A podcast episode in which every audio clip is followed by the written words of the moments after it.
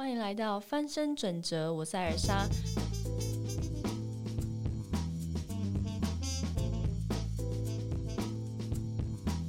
今天要跟大家分享的是懒蚂蚁教会我的事。嗯，其实讲到蚂蚁，大家可能会直接想到勤劳啊、勤奋，甚至呃团队精神的感觉。所以讲懒蚂蚁这三个字，可能感觉有点奇怪。但其实确实有一个效应，就叫做懒蚂蚁效应。他在讲的事情是提醒这一些呃很爱一直忙忙，就是庸庸碌碌，或者很爱把时间完全填满这些让自己很忙的人，提醒他们，告诉他们说，其实有的时候适度的闲暇下来，把时间整个放空掉，然后把这段时间，也就是俗称的耍废时间，去做一些看似没有意义或没有立刻报酬，但是却很有挑战性的事情的话。你可能可以产生更大的效应或价值。我觉得这一个带给我的启示是让我知道说，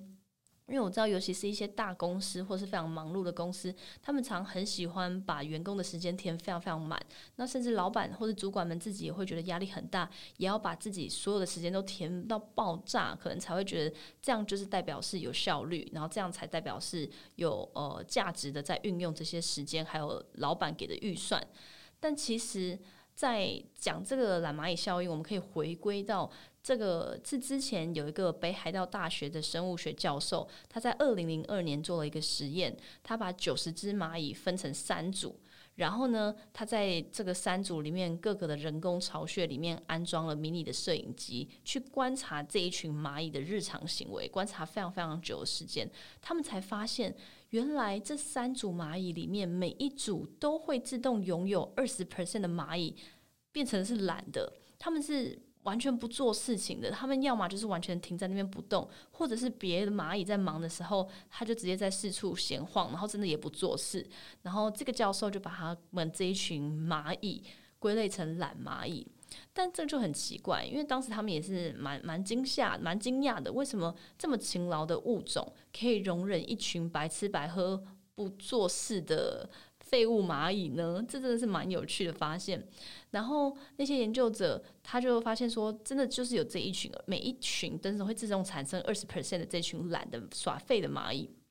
然后当这些研究者。故意的去断绝了这三个三组他们那一群蚂蚁里面的食物来源的时候，就发现那些平常很勤快、每一天每一秒都在工作的蚂蚁们，立刻陷入混乱。你可以，你你可以想象吗？就是有时候你在把一个呃一群蚂蚁包围的食物放在那边，然后附近的蚂蚁很很忙碌的在搬搬那些食物的时候，你一把。呃，那个食物弹一下或怎么样，然后那附近的蚂蚁就开始成群乱乱撞，对不对？那这就是这就是所有的蚂蚁马上会有的行行为行动。但是呢，那二十 percent 的平常一直在耍废不就是不不干活的蚂蚁们，他们反而在这个时候会站起来站出来，去带领这些一头混乱的蚂蚁们找到新的食物来源。所以原来那一群蚂蚁平常闲闲没事的时候四处游荡玩耍，都是为了去做观察还有研究的工作。也就是说，蚂蚁在亿万年的演化过程中，自动形成了这样的群体智慧。这个智慧就是要这个呃，这个这个物种这个群体保持一种。呃，拥有闲晃部分的蚂蚁群们，还有另外一部分很很积极在每天勤劳的蚂蚁们，就是有这样子的比例，然后还有这样子两种元素去构成他们的群体，才有办法他们遇到危机的时候找到新出路，让他们这个物种继续呃不灭绝。所以，这个研究的结果就被管理学的学者们形容成为“懒蚂蚁效应”。也就是说，在一个组织里面，一定要有一批这样的懒蚂蚁。不被日常事务的工作绑定，然后把大部分的时间用于观察研究，然后发现组织里面的一些缺点啊，别人没看到的一些薄弱的地方，然后同时同时保持对外界环境的一些敏锐感知。你可以想象，如果你每天都忙于你繁杂的工作事务里面，然后压力很大、很紧张，其实你会完全困在自己的思维和世界里面。有的时候，你同同事可能叫你一声，你都没感觉，那就是因为你完全会自己有个封。闭的世界，那这样其实对外不可能敏感，也不可能有研究和观察，甚至你也不可能有更高维度的角度去看你自己和整个团队了。所以反过来说，如果一个有一个组织里面全部都是很勤快、很老实的工蚁，只会就是那种很勤奋的蚂蚁，只会忙碌于琐事，那他可能看起来就会呃是那种看乍看效率很高，可是呢，在关键时候或是一些遇到一些危机的时候，他们应变能力会非常非常低。那这个风险比一部分的人游手好闲、不干活去做一些事情，然后一直耍废。然后的那个风险会更大，所以按照管理学大师彼得·杜拉克的说法，就说到。呃，大部分的管理者其实都是组织的囚徒，囚是那个你知道囚禁的囚，因为公司的每一个人其实随时都可以来找到你，而且你也必须回应所有的人的需求，你的同事、你的主管、你的主管的主管，或是跨部门的主管，他们随时都可能来找你开会。然后你的下属，如果你有管人的话，或者是你的客户，他们随时会来找你，不管是抱怨啊，找你要东西、要资料，或是找你汇报。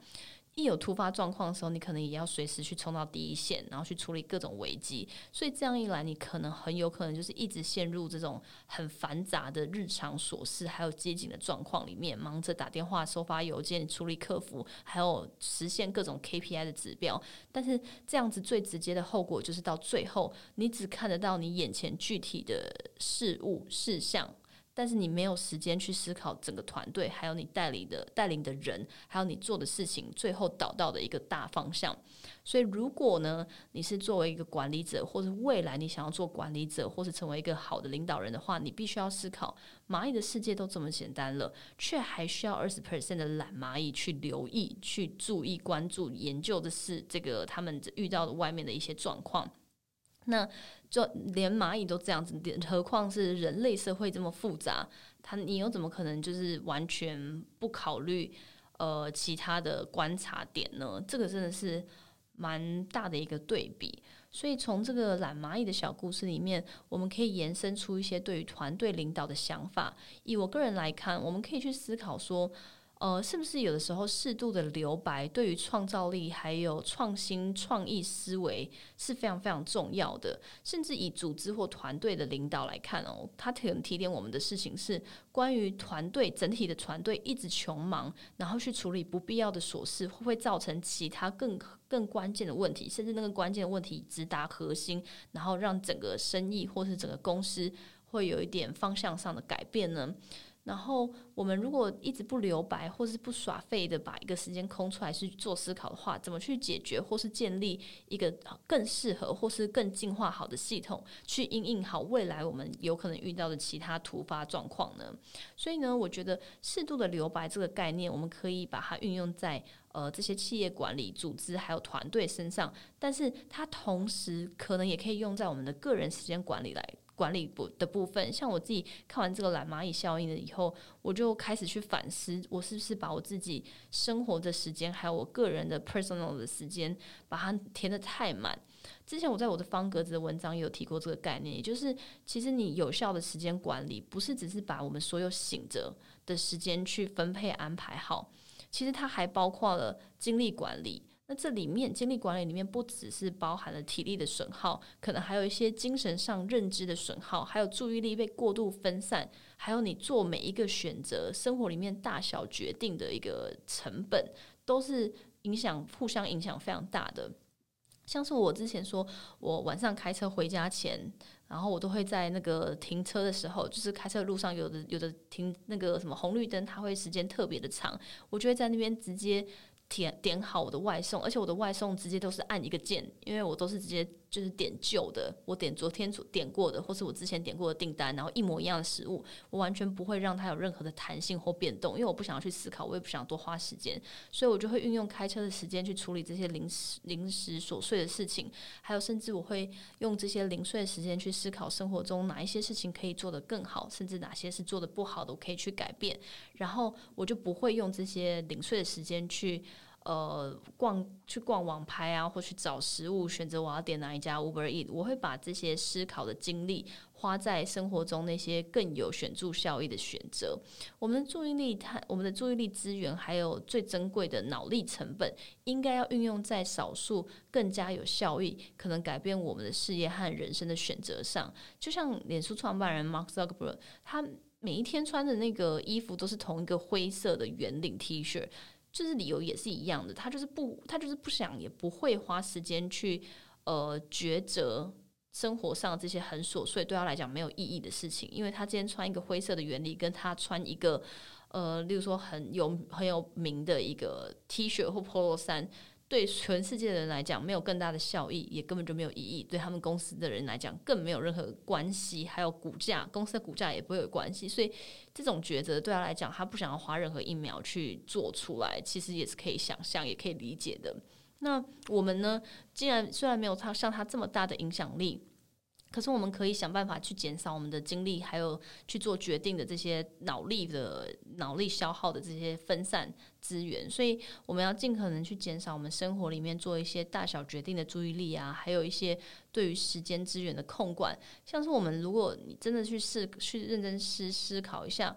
你可能不要再一直花时间，一直重复逛一些同样的网拍，或者在选择上不要一直有选择困难症，你就知道去想清楚哪一个是你最需要、对你来讲最好的，直接选定可能就好了。也不要逛来逛去，一直去找你的午餐或晚餐。你把这个时间留下来，回去多休息一点，或是多背两个英文单字，可能都更有用。所以这样的方法。让我能够更好管理自己的一些精力和脑力资源，就让我可以在家睡到爆炸。有时候甚至周末，别人都问我为什么有办法可以把一整个 Netflix 剧追完，那就是因为我平常这样子累积减少我自己的精力脑力耗损，我就可以在周末的时候去拥有这些我大量的耍废时间。但是我拥有这个耍废时间，我也非常骄傲，是因为我遵循的原则就是某些事情上的高效，就是为了让某些时候的自己可以尽情的耍废，或尽情的休息，或做自己觉得非常开心的事情，然后无目的也没有报酬也没有关系，甚至是我就是暂时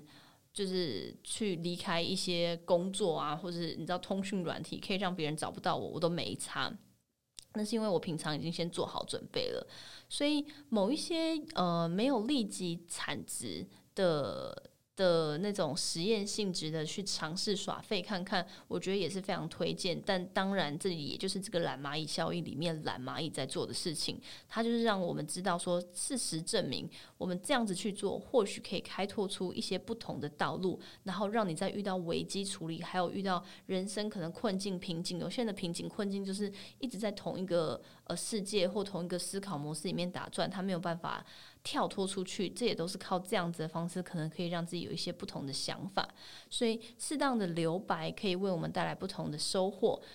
有一个印度种姓制度中啊，它就是把人按那个社会的功能分成了四种等级，最高等级叫做婆罗门，大多都是一些僧侣啊，或是贵族。然后他们最低层次的分别就是一些从事农农牧渔猎业的百姓老百姓。这个最高层的那个婆罗门啊，他们几乎是不用参与日常生活的任何事物和杂事，他们是真的被整个社会给供养着，就有点像是英国皇室，可以这样讲吗？这就是为了让他们有余韵去内省，还有进行更进行更多的思考和审查，让整个印度的文化产生源源不绝的智慧。然后，这跟懒蚂蚁效应里面的道理，我觉得根本上是一样的。所以，我们可以去思考看看，甚至去想想看你生活里面哪些东西可以。套用。那另外一个，我可以跟大家分享我的一个留白酝酿法，也就是把问题放在心中，然后有意识的去注意某一件事，先设定好最近要关注的一些课题啊，想要学习的内容，把这个问题还有这个内容放在心中，然后你的潜意识其实会持续的去运作这件事情。所以借由适当的留白、休息、放空，潜意识与联想神经会互相碰撞，会产生不同的新点子在你的头脑里面。那你的这个时候，这个过程，你可能都没有。意识到答案或者是新的点子已经出来了，但这些创意的点子其实就是人类杠杆效应的来源。有一个好的点子，然后或者是对的方向方向，再加上你后续的一些持续有意识的思考和策略运用，其实就可以让你拥有好的创意点子，或者是你的做生意或创业有一个新的方向啊，新的创意或文案，你就可以呃把你自己拥有的东西把它放大出来。所以这是我自己用的一些留白酝酿法，让你的头脑可以。以有时间去转出一些真的很有产值的事情。虽然在当下乍看之下它是没有产值的，就像我写文章的时候，很多人会问我说：“怎么那么快就已经写好了一篇这么长的文章？”那是因为我不是在有写的时候，或是在打字的时候才开始想，我是常常在平常零碎的时间，或甚至我开车过去。呃，办公室前要卡打开电脑以前，我就先写好了，我要先想好了我要写的方向，然后呢，呃，在头脑中收集一些可以参考的资料以后，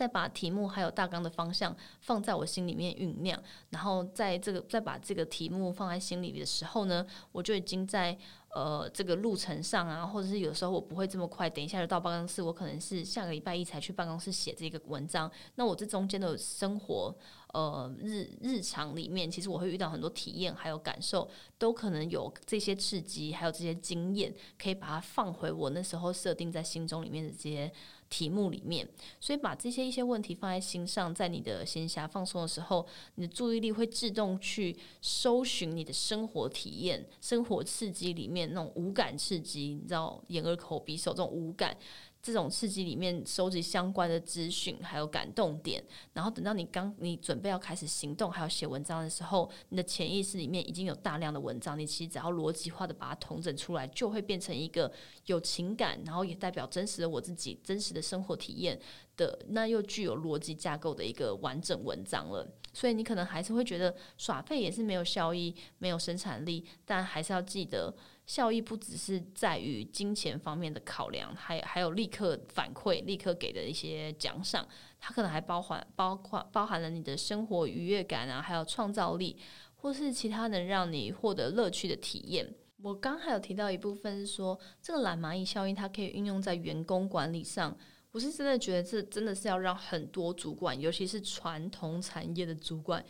一定要看，因为他们真的到现在这个时代，还是很多产业、很多老板们还是会沦落到那种，呃，不准员工上班的时候开手机啊、看 Facebook。可是有的时候下午的时候，他们真的很想睡觉，或是让他们休息的时候划手机，那是一个。就是回到一些比较放空，还有机械化做事的时候，他的心思是比较能够舒压的。所以我之前有听过一个呃，我的一个粉丝，他就跟我讲说，他主管很生气，他每次在休息的时候一直划手机。可是他跟老板解释说，划手机他是真的没有在看内容，他只是觉得这个动作让他很舒压，他才能真正放松。反而让他坐在那边或趴在那边，然后假装。躺着或假装闭上眼睛，他反而才没有真正的舒压感觉，然后反而让等一下下午的工作更没有效率。所以我觉得这是因为这个老板就真的没有懂得这个懒蚂蚁效应。首先，其实我觉得啊，他这个懒蚂蚁效应里面牵涉到的一个问题是，你要让员工有时间和权利。可以去闲暇下来去做一些看似没有意义，但是具更具挑战性的事，对吧？这就是我们刚刚在讲的懒蚂蚁效应。但里面这个权利，员工的权利是很重要，因为员工常会觉得他没有被赋予这个权利，所以不能这样做。就像我刚刚讲的，这个老板就直接规定他不准怎么样，不准怎么样。但是呢？你要有让员工有权利，其实是首先要先让员工有足够的自主权，还有自由的空间。那这到底是需要什么？这需要整个公司甚至整个企业去建立起一种互信的环境。然后呢，领导人还有管理者，他们是愿意赋权的，让员工有足够的自主权，然后感受到被信任以后，他们才可以像懒蚂蚁一样，去激发出更多创新的解法与创造力，甚至创造出真正更大的。背后的效应。那我刚刚讲的这个赋权，赋权到底是指什么？赋是赋予的赋，这个赋权到底是什么？然后我们要该怎么去做到这个赋权呢？它其实就在讲说一种赋予权力的赋权，像是金石企业。然后这本书啦，这本书的全名叫做《金石企业高绩效组织如何达成创新规模化》。这本书一开始它的头一页最第一页就写到说。要献给所有致力于打造组织文化的领导者们，你们让组织的每一个人都知道，做正确的事不需要授权。这也就是说，近年来把赋权这个管赋权管理的概念。已经很多都是已经压，就是注入进去新创还有高科技产业，他们其实都把这个赋权的概念运用在人才管理还有领导中。因为一个员工有没有办法变得更主动、更可靠，甚至更有责任心，还有对他自己的工作内容是有热情的，甚至他可以超标达成他的任务，这些都在于主管或者是领导人们，他能不能在管理的过程中。放下一些权利，然后甚至交出多少责任，让员工有多大的舞台去展现他们的实力。那这个赋权这个概念，其实就不只是要求管理者放下权利而已，领导人也可以依照不同的员工能力去运用不同的赋权方式。赋权和授权其实是不太一样的。赋权指的就是说，主管或者是决策者、领导人把他的决策权授予同事或者是部署的这个行为或过程；而赋权是在讲说，主管或决策者、领导人把他的决策权授予给同事或部署的同时呢，要考量被授权者的能力和意愿。能力的部能力这个部分比较会像是，呃，第一个。被授权的人有没有足够的经验啊，或训练，让他可以去做这样的决策呢？还有一个很重要的，也是第二点，在他进行决策的时候，有没有获得充分的资讯？任务完成后，也要依据呃依照结果给予呃更适当或是更多的一些奖励。所以，像你们知道米其林轮胎公司吧？它就是一家呃一百年以上的法国企业，是世界第二大的轮胎公司。它在全世界大概有五十几个工厂，他们从二零一二年开始就在全球的几十大个工厂推动赋权工厂，就是刚刚我讲的这个赋权，然后他们的工厂就是一定要有赋权这个概念，所以他们就推动赋权工厂。赋权工厂里面的第一线员工呢，都让他们可以做决策、做管理，还有大幅去增加第一线员工的权利还有责任感，透过由下到上的一个流程改造。到达二零二零年为止，他们已经创造了将近五亿美元，也就是一百六十亿台币的产值跟附加价值。所以我想要透过这个案例跟大家讲，就是一个这么这么大的公司，甚至是法国公司，他们是怎么做到赋权的？还有他们是怎么样去建立起一个怎那么互信互惠？因为你真正的互信，员工里面互信，还有跟主管组织里面的互信，就一定能达到。真正的互惠嘛，要怎么样去建立这个互选互信的工作环境的呢？一开始啊，在这个米其林这家公司，他们的呃这家轮胎制造商，他们是因为二零二零一零年的时候标准标准化流程，让他们的获利持续减少，就是这个俗称的 SOP。他们遇到很多很多的问题，比如像是呃像是竞争对手们，他们其实。呃，不跟米其林直接对台，他们直接他们知道米其林公司做的轮胎都非常非常好，品质很好，因此呢，他的竞争对手们直接去做那些很便宜但是很容易坏的轮胎，所以这样子呢，这一些呃一一般人去买轮胎的时候，他们会选择这种好入手的，然后常常坏，所以就常常换，所以就常常买，所以像这种更短的产品周期，也是他们的呃他们的竞争对手去设计出可以。赢过他们的一些竞争优势，还有一些新的竞争对手一直持续的产生，因为在这种工厂里面的 MOQ 啊，就最少数量的一个生产可能一直往下降，然后每个人可以去做这个轮胎的制造的门槛又一直逐渐的降低，还有每个品牌他们自己去做一些更具有价值性的服务。那这些品牌也一直大幅的成长，所以就会让他们必须要想出其他的更没有想到，或一般他们这样子的产业没有办法，没有人可以想到的一些方法，去解决他们的这样子获利持续减少，还有公司的问题的一些方法。然后他们一直想不到，直到他们在二零一二年的时候办了一场研讨会，然后那次的研讨会，他们还是没有办法提出一些新的计划，因为有想到的东西，其他其他的品牌、其他的工厂也都做走了，但是他们唯一想到的。一个点就是，他们一致都认为，第一线的团队可能需要更多的自主权，让他们去追求他们这个第一线团队里面他们自己想要的目标，然后甚至改善各地他们自己当地的自主营运的状况。那米其林上海工厂的一个经理叫做巴拉林，他就觉得米其林跟其他的公司一样，在安排工作的时候，用极度狭隘的观点观感。然后去看待这一群第一线的人们，然后这这觉得这些人他们就只有在严格的监控啊，还有严格的薪酬制度，还有奖这种激励薪酬激励下，他们才会付出努力，所以让工厂里面的员工只会使用到自己一小部分的能力。那这个八零他就认为解决的方法当然就是赋权给第一线的员工。在这个二零一二年的夏天呢，他们的这个呃研讨会最后有一个一致的一致的决议以后，他的第一步骤就是开始招募志愿的人员，也就是愿意尝试这个新方法的主管还有营运团队。然后呢，这个巴拉林他就去造访各个工厂，去跟各个各个国家各地的主管和团队介绍他的计划。最早加入的一个领导人就跟他说。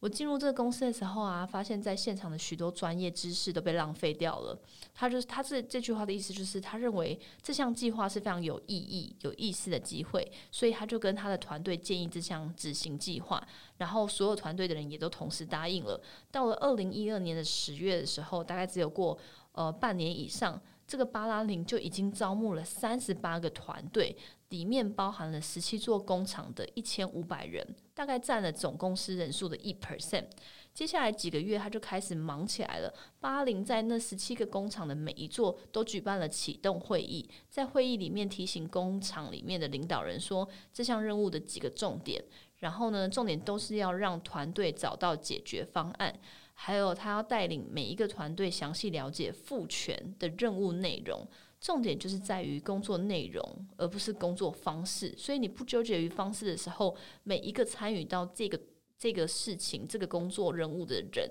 都可以自由的想办法去，只要解决工作的内容或工作工作的问题的话，都可以自由的去呃使用自己的权利去想办法。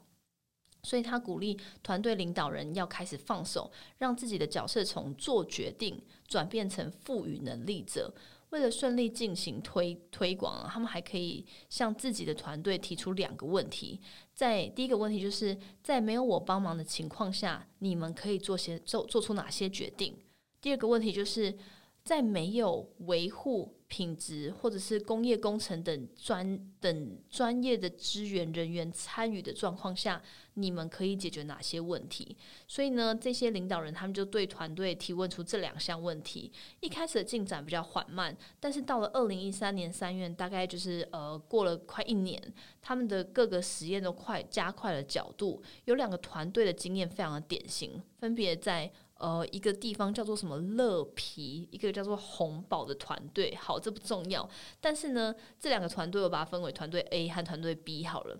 这个团队 A 呢，他们的领导人认为站在他那个四十个人团队前面，他是用一种提问法来介绍。赋权的这个概念，所以他才会成功。他就说，请想想，其他他对着所有的呃团队里面的人就说，请想想我今天做的哪些事情，你明天可以接手来做。结果答案让他很惊讶，因为其他的工作人员完全不知道他每天早上过来检查设备和检查之后做了哪些事情。有些人甚至以为他只是待在咖啡馆里面打发时间。他发现他其实也呃，他发现他其实也不熟悉。这一些员工他们的工作细节，所以呢，整个团队加上这个领导人，他们自己达成一个共同的协议，就是他们他这个领导人会跟着团队一起工作几个班次，然后呢，他的三名部署每个班次一名。一名部署。会跟着他在身边一起工作一个礼拜，让他可以找出工作人员可以拓展的一些他自己本身在做的一些事情的领域里的的职责。所以呢，规划排班表就是这些员工们接下来的第一项责任。领导人给了他们几项基本的限制以后，他就不再介入这个流程了。例如，要确保每一个班次都有所需要的技能啊，组合的操作员啊，或者是团队初期的决定之一。这是把长期服务的同事从大夜班转到白天班。另一个决定就是让同事在轮班的时候有更多的弹弹性。这些呃决定呢都不再过那个领导人之手，所以他们在体会了这样子的过程，就完全感受到了这个自主权可以让他们产生的一些弹性还有自由度，就开始接管生产规划。在短短几个礼拜以后，整个团队就可以有效的自主执行这项工作的所有任务。这个让这个团队 A 的这个工厂，他们的规划工程师大为惊讶，因为他可能就发现，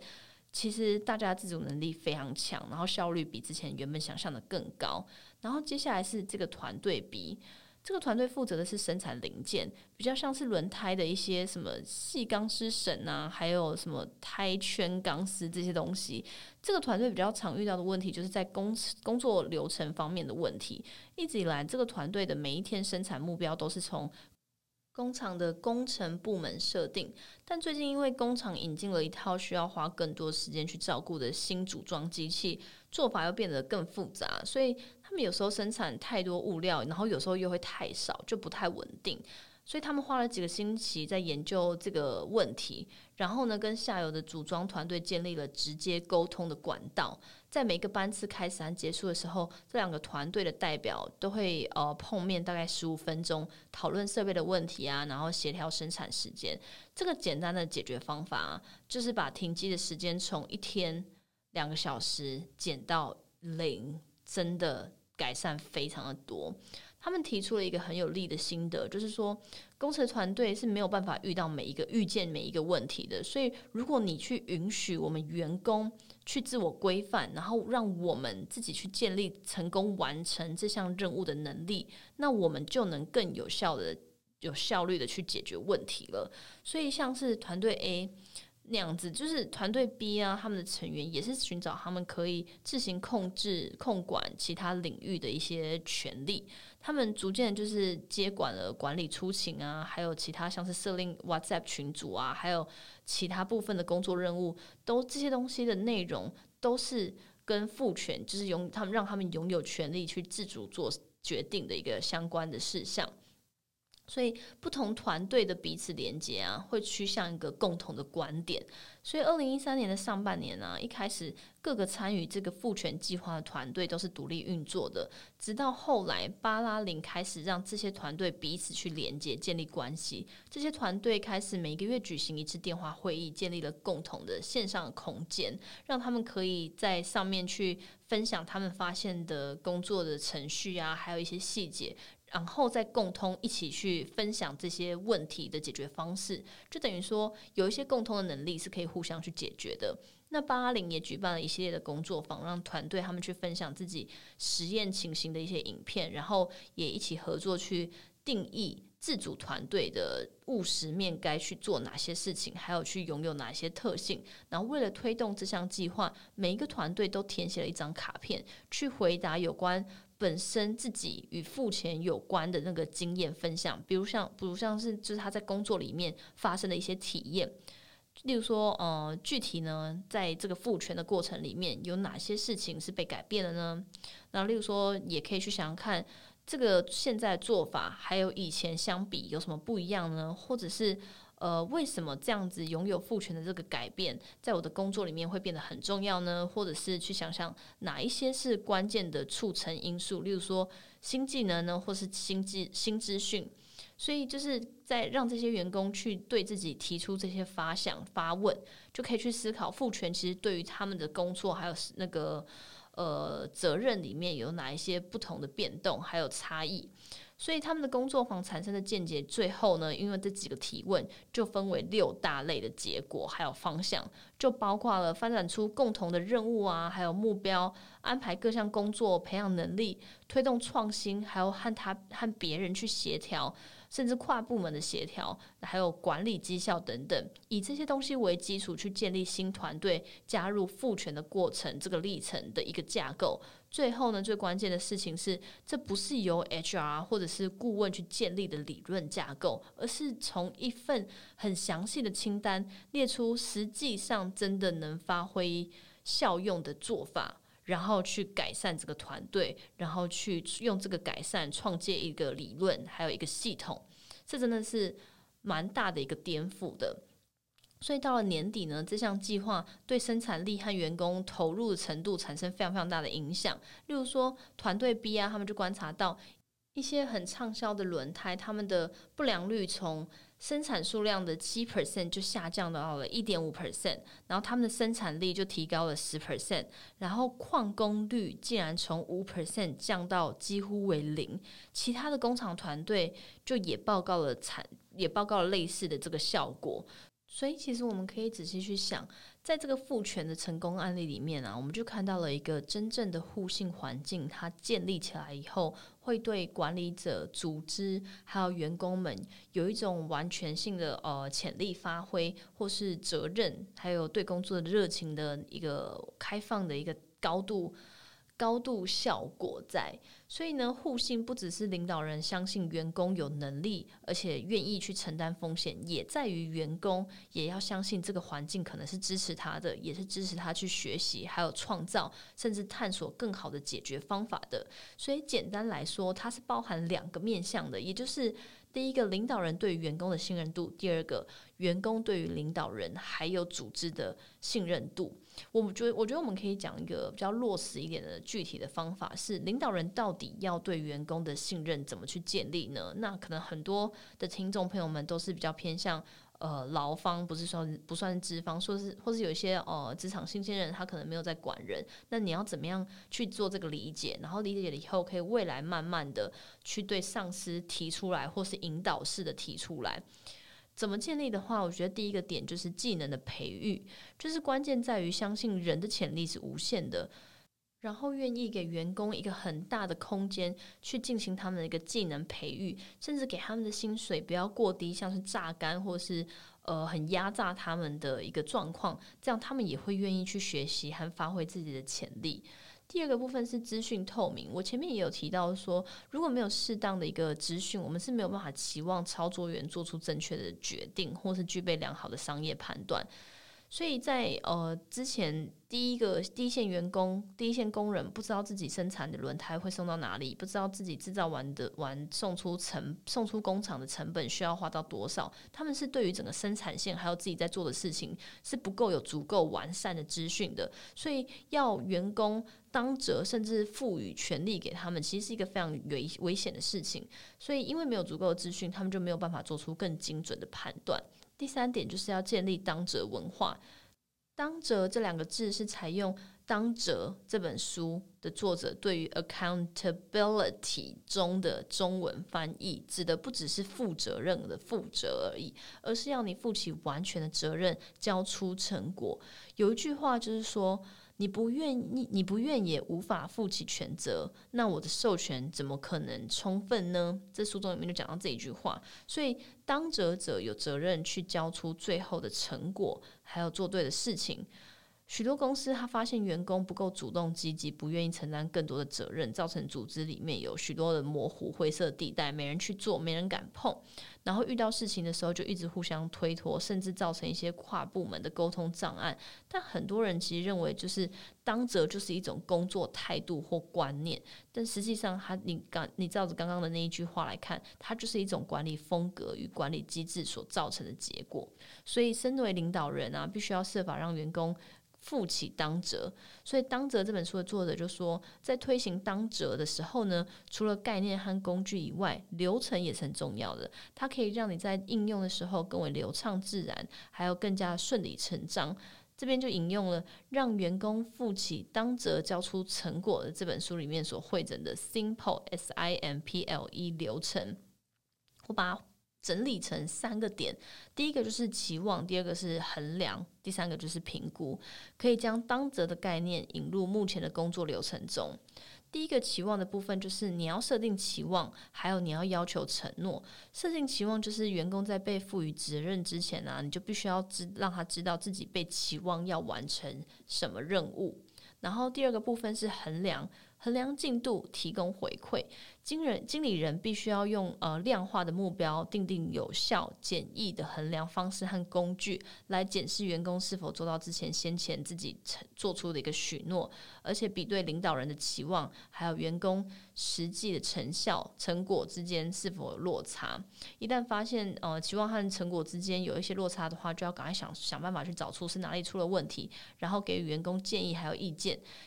其实给予回馈本身不见得能解决问题，但是员工确实会需要意见回馈，还有才能让他们能把工作做得更好。第三个部分就是评估连接后果，评估成效。员工是必须要知道做的好和做的不好会有什么后果的，赏罚机制的分明，然后要先商谈好该负的后果是哪一些内容还有范围，他们自然就会去思考，然后去有所思想，然后在行动和环境当中承担一些后果。所以主管应该要适时适当的一些给予一些支持。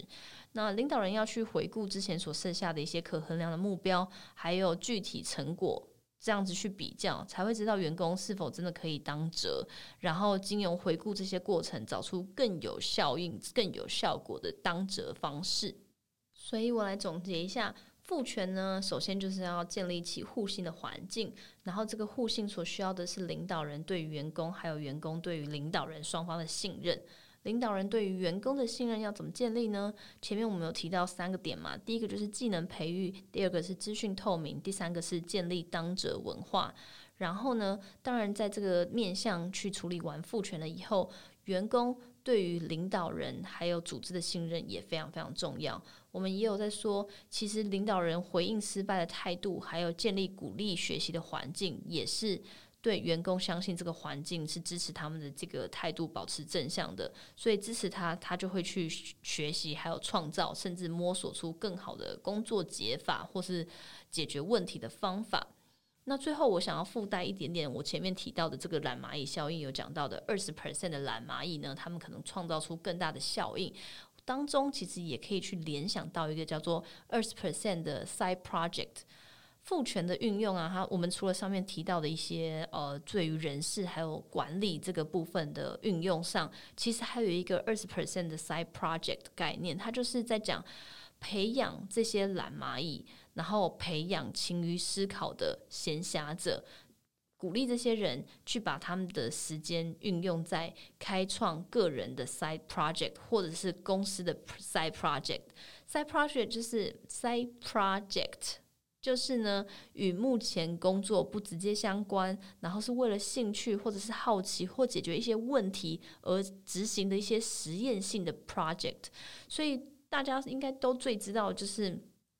Google Google 这个公司的 side project，他们可以让员工每一天花二十 percent 的时间开发自己感兴趣的项目。其实像每一天大家都会用到的 Gmail 啊，还有 Google News、Google 新闻，还有大家曾经会。呃，还有这个曾经占了 Google 二十五 percent 收入的明星商品 AdSense，Google 广告。都来自于这个二十 percent side project 产生的，然后还有像是 Instagram，像是 Instagram 的前身，它其实也有点像，源自于这个 side project。Instagram 的创办人叫做 Kevin，他在下班的时间还有周末都会去做他的一些 side project，让他练习他写 coding 的这个技术。然后当时他写出来的那个时候的 Instagram 叫做。Bourbon 就是 B U R B N，好不重要，但这个产品当时并没有成功。可是这个 Side Project 中分享照片的那个特色，还有那个功能是蛮受用户喜欢的，所以 Kevin 就跟他的伙伴。他的 partner，呃，同时用这个特色去发展出这个 app，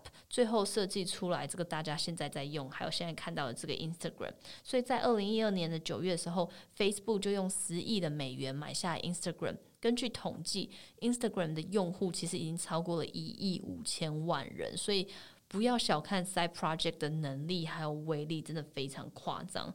每个人其实都有很多不同的想法，还有不同的兴趣乐趣。所以，如果你对于目前的工作不满意，可以试试看花一点点下班的时间和闲暇的时间，甚至从你的工作中硬挤出一些时间来耍废做这个 side project。你这样去实践，搞不好一不小心就成功了，然后搞不好就无心插柳柳成荫。所以这个 side project 在个人的部分的实践，我觉得就可以像刚刚这样子的创业来励志，创业的故事来励志我们，是不是可能可以在下班的时候去尝试看看，或是站在呃组织里面，你可能可以让你的员工们去试试看一些外部公司外部创公司内部创业、外部闯荡或外部尝试的一个概念，可能可以试着思考看看。好啦，所以今天的分享呢就到这边。然后呢，呃，希望大家可以去试着思考看看，有没有办法真的让自己空出一些闲暇耍废的时间，然后用那些耍废的时间创造自己生活或工作里面更大的效应。那今天这集就到这边，我们下次见，拜拜。